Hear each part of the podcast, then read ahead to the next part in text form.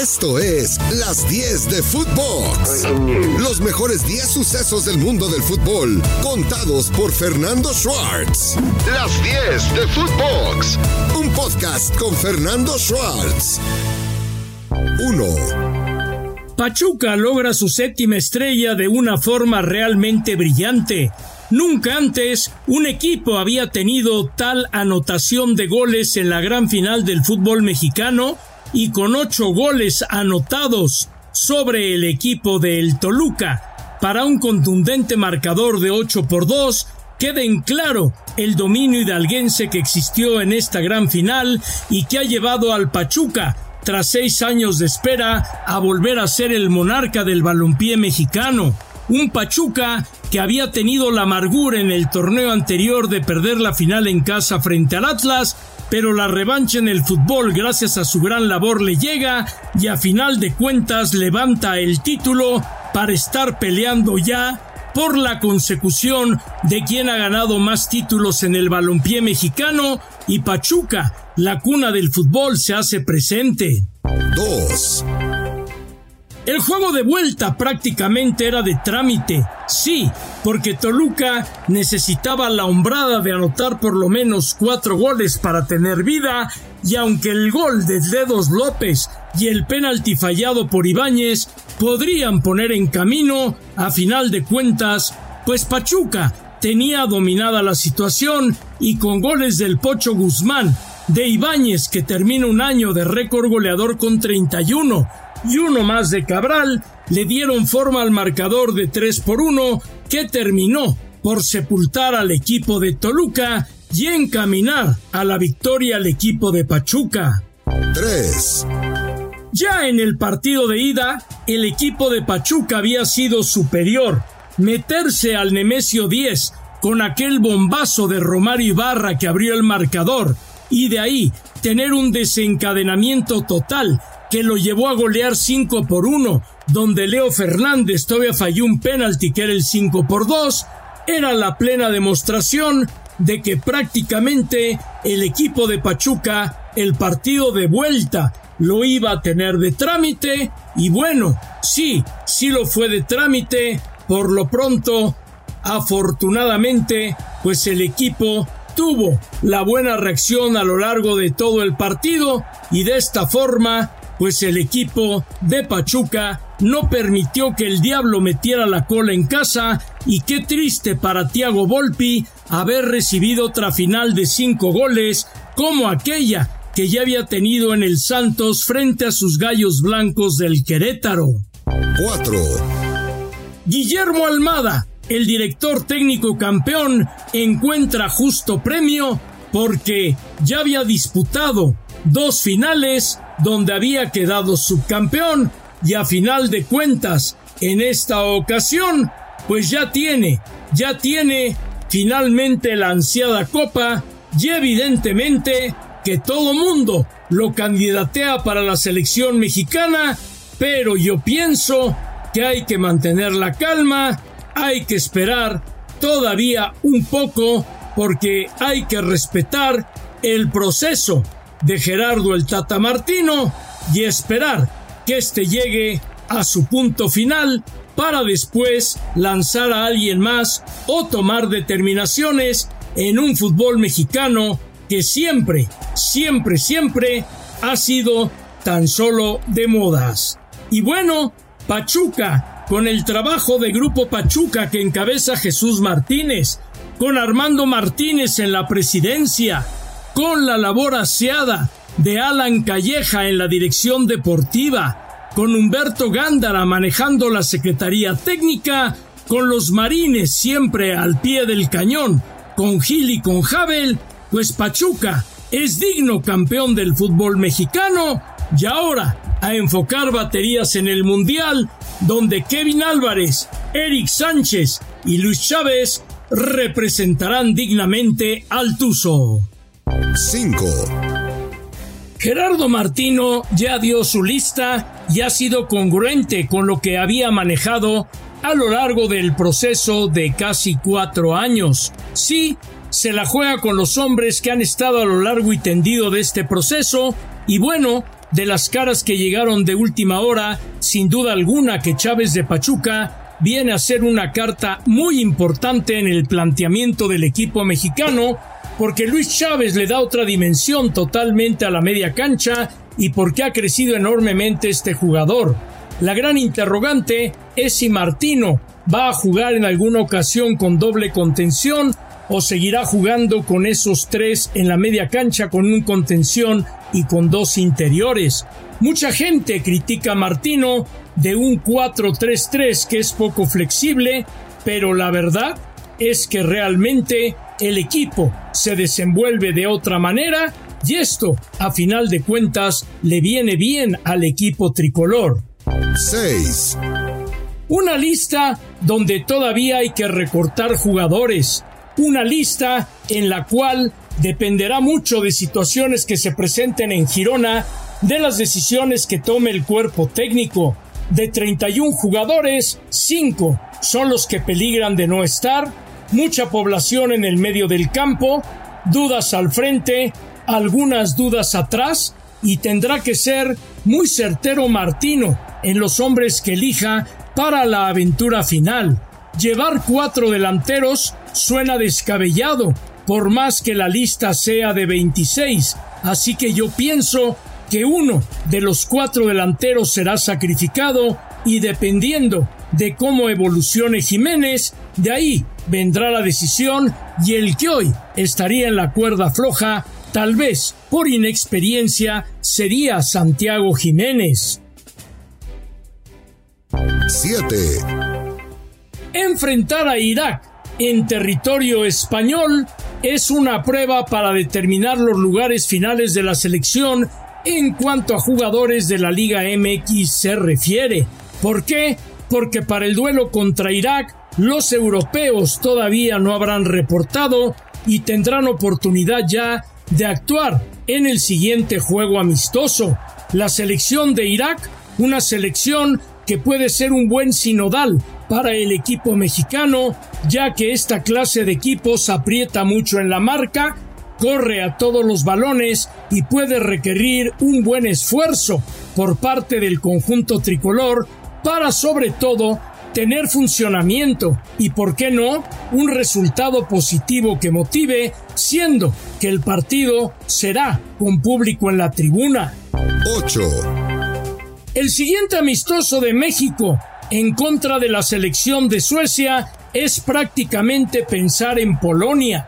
Y es que Suecia tiene esos rasgos del fútbol europeo y ya contando con los jugadores que militan en las ligas europeas, va a ser el último ensayo previo a enfrentar a Polonia. Este partido contra Suecia se va a jugar ya en lo que es lo último que México tendrá de preparación para saltar a la cancha del 974 contra Polonia el día 22 de noviembre y este examen contra Suecia debe ser el más exigente de todos y tal vez no veamos en plenitud al equipo que va a presentar contra Polonia porque evidentemente que Martino, viejo lobo de mar, no le va a estar mostrando las armas precisamente al equipo de Polonia que también estará cerrando su preparación con un encuentro en Varsovia antes de viajar a territorio catarí.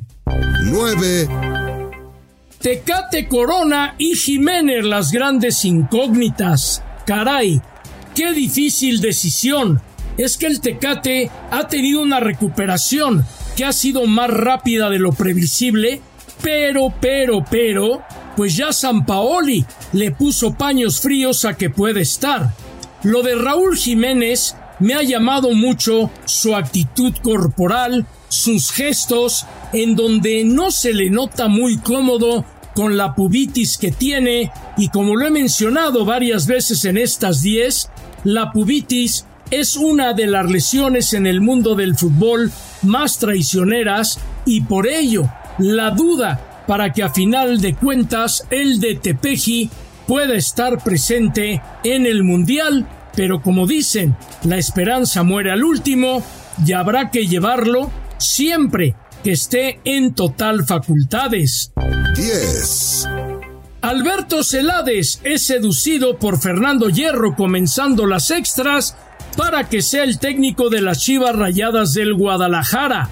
Celades ha sido técnico de juveniles en España, no le fue muy bien con el equipo de Valencia, pero es un hombre que es de todas las confianzas de Fernando Hierro y pues ya veremos cómo responde al reto.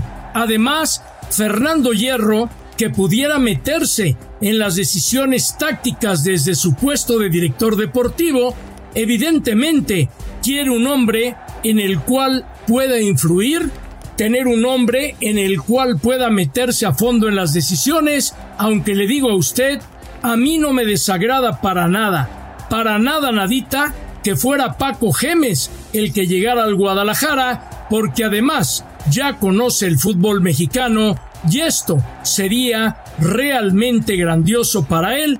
Ya veremos qué es lo que decide Fernando Hierro. Si es 5G, es Telcel. Telcel, la mejor red con la mayor cobertura y velocidad. Nos vamos a tiempos extras. Un aplauso a la Liga de Fútbol Femenil MX que continúa ganando adeptos. Rompieron récord de goles en la temporada regular. La etapa final ha sido un verdadero espectáculo.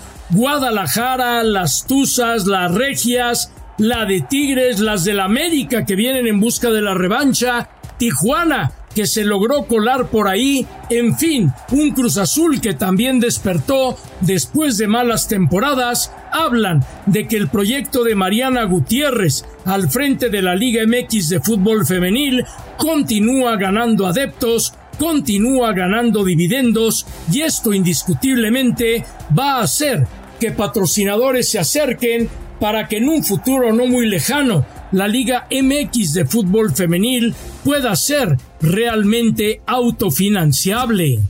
De los europeos, sorprende cómo Eric Gutiérrez, el Guti, se ha ganado la confianza en el PSV Eindhoven. Lo habían tenido largo tiempo en la banca, pero en las últimas semanas Eric es titular tanto en Europa League como en la Eredivisie y esto lo hace llegar en plena forma para poder disputar un lugar en el Mundial para la lista final de los 26.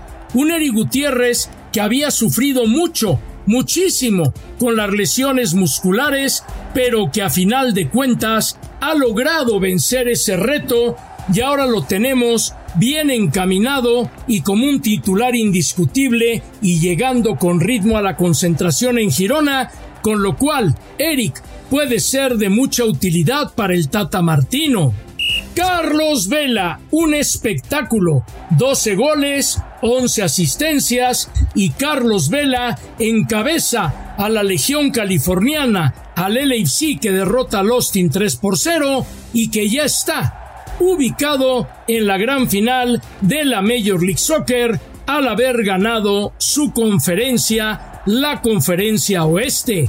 Carlos Vela ha manifestado que es muy importante para él poder ser un hombre que gane la Major League Soccer y ya veremos qué es lo que consigue con el LAFC, que ha tenido una muy buena temporada con el manejo de parte de Steve Sherundolo. Mientras tanto, Javier Aguirre estuvo con leyendas de CONCACAF con Claudio Suárez, con Kobe Jones, con Mauricio Cienfuegos, presentando la Copa Oro en el SoFi Stadium, que será escenario de la gran final del torneo de CONCACAF para el año del 2023. Un Javier Hernández con su jersey de los Rams de Chicharito, súper feliz, súper contento, sonriente todo el tiempo y como buscando manifestar a la opinión pública que el no asistir al Mundial, a final de cuentas, no le pega en su autoestima, aunque yo creo que la música la lleva por dentro. Rafa Puente fue canterano de Pumas y recibe la mejor oportunidad de su carrera profesional. Sí, en Lobos WAP había tenido sin duda alguna una extraordinaria situación que lo pone de lleno pues dentro de la baraja de técnicos, pero después con Atlas y Querétaro, Querétaro y Atlas, sus números no fueron los mejores, sorprende la decisión de Pumas, pero estará en Puente del Río el revertir toda la ola de comentarios que se han desatado en las redes sociales. Tato Noriega regresa a Rayados de Monterrey 30 años después. Noriega, quien fue jugador, ahora es jefe de Bucetich, que lo dirigió en dos equipos donde militó. Noriega llega con el reto de llevar a Monterrey hacia el plan del 2030 y tener todos los triunfos y éxitos en cada una de las categorías. Duilio Davino dejó la vara alta. Con Duilio Davino se gana Liga, se gana con CACAF, se gana un tercer lugar en el Mundial de Clubes, se hace un gran papel contra el equipo de Liverpool, las rayadas con Eva Espejo campeonas, así que al Tato Noriega, sin duda alguna, le espera un reto, un reto fuerte, a la vez que emocionante, ahora como director deportivo de Rayados de Monterrey. Esto fue Las 10 de Footbox, un podcast con Fernando Schwartz.